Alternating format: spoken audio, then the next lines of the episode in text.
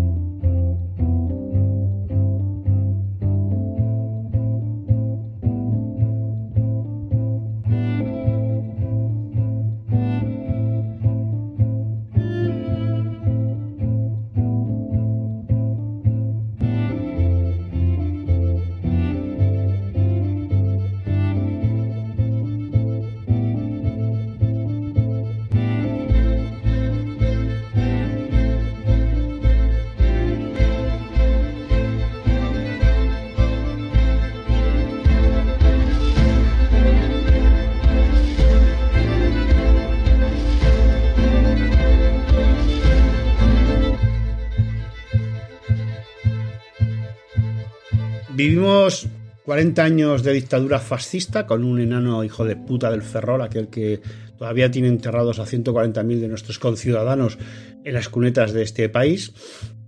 Y también conseguimos ya, llevamos 50 años de propina, ¿no? Después de la dictadura, como ya os contamos en aquel programa que hicimos sobre nuestra sagrada prostitución, esa que se votó en el 78 y que nos encalomaron al preparado y ahora al emérito, este que está fugado en Dubái, que ya lleva más de un año fugado en Dubái a 3.000 euros la noche, que pagas tú, por cierto, eso no se te olvide. Pero en estos 50 años de propina, la diatriba electoral siempre se ceñía en temas sociales. ¿A qué me refiero?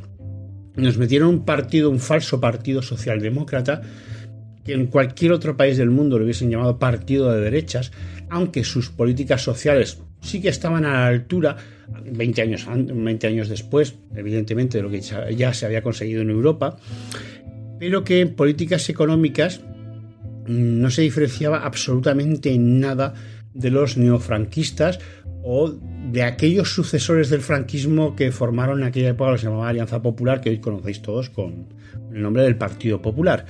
Pero eh, lo fundaron siete ministros franquistas el, el, el partido y siguen su trayectoria. Sus políticas económicas son de derechas. Yo tengo una amiga que siempre dice que lo bueno de tratar con el Partido Popular es que van de frente, que ellos saben lo que son, son unos fascistas y unos fachas. Y sus políticas económicas bien corresponden a esas políticas de derechas que ellos anhelan, y están en su derecho, por cierto, de imponernos al resto de la población, porque para eso hay 11, eh, una serie, 11 millones, creo que fue la vez que más votos consiguieron, de votantes, de gente que les vota, para que implanten esas políticas. El PSOE, sin embargo, se define como un partido de izquierdas, pero curiosamente sus políticas económicas, empezando por eh, las que aplicó nada más entrar al gobierno en el año 82, que fue cuando ganó Felipe, Felipe, Felipe, Felipe González, el señor X que conocéis todos por los GAL, lo que se llamó la reconversión industrial, a cargo del ínclito Carlos Solchaga, que luego en el 90 y algo, en el 93 quiero recordar, lo nombraron ministro de Economía y de Hacienda. Solchaga tiene una frase lapidaria que he repetido hasta la saciedad en estos programas que decía que la mejor política industrial de un país es la que no existe. Y de hecho se, se desvivió, porque no se lo puede llamar de otra forma, por desmontar lo que antiguamente era el Instituto Nacional de Industria INI, que era el que agrupaba todo el sector industrial público que tenía España. Bueno, diréis, bueno, era una, una política que venía de mucho antes, que ahora nos la va a contar Shine, pero que curiosamente la UCD, que gobernó los años anteriores, no quiso aplicar. Pero el PSOE, ese pseudo partido de izquierdas, esa socialdemocracia flojita, no vaya a ser a que algún preboste se asuste, eh, siempre implantó políticas económicas y de hecho lo sigue haciendo. Si observáis los discursos de Nadia Calviño o de la María Jesús Montero que tenemos ahora mismo, eh, las ideas económicas van muy al albur de las políticas económicas europeas, que son ordoliberalismo a saco, ordoliberalismo a tutiplén aquello que el mercado sea libre y que los derechos sindicales, los días de descanso, el despido libre, todo este tipo de cosas, bueno, pues no les moleste mucho que hay que ganar dinerito.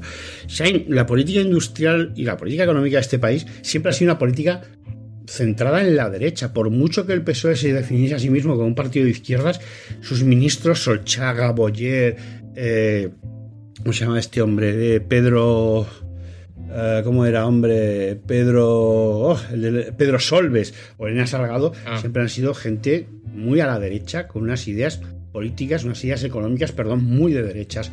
Eh, liberales, el ordoliberalismo, este de Estado, este liberalismo que defiende al inversor, pero jamás defiende al trabajador y procura que el trabajador no moleste. De hecho, solo hay que ver las reformas laborales que, a las que hemos asistido ¿no? desde que empezó la democracia, cada vez más lesivas. Sí, efectivamente, y que sí, que básicamente desde que el PSOE entra en el primer gobierno empiezan ya un poquito como se, como diría yo, a desmantelar completamente el tejido industrial y todo hecho de cara a ingresar en este club selecto en el que nosotros siempre hemos tenido un gigantesco complejo de inferioridad que es la Europa, ¿no? O sea, lo que era primero la Comunidad Económica Europea y luego fue la Unión Europea.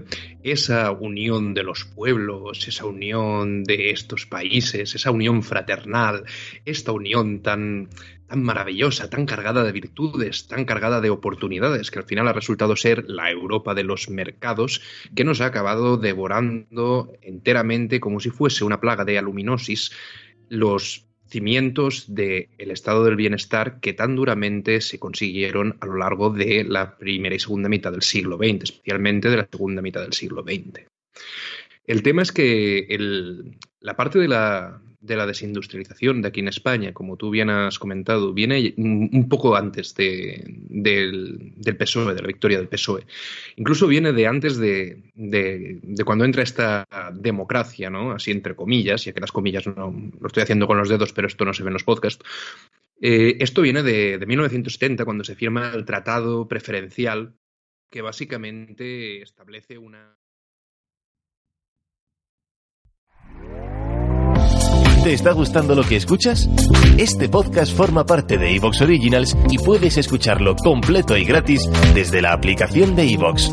Instálala desde tu store y suscríbete a él para no perderte ningún episodio.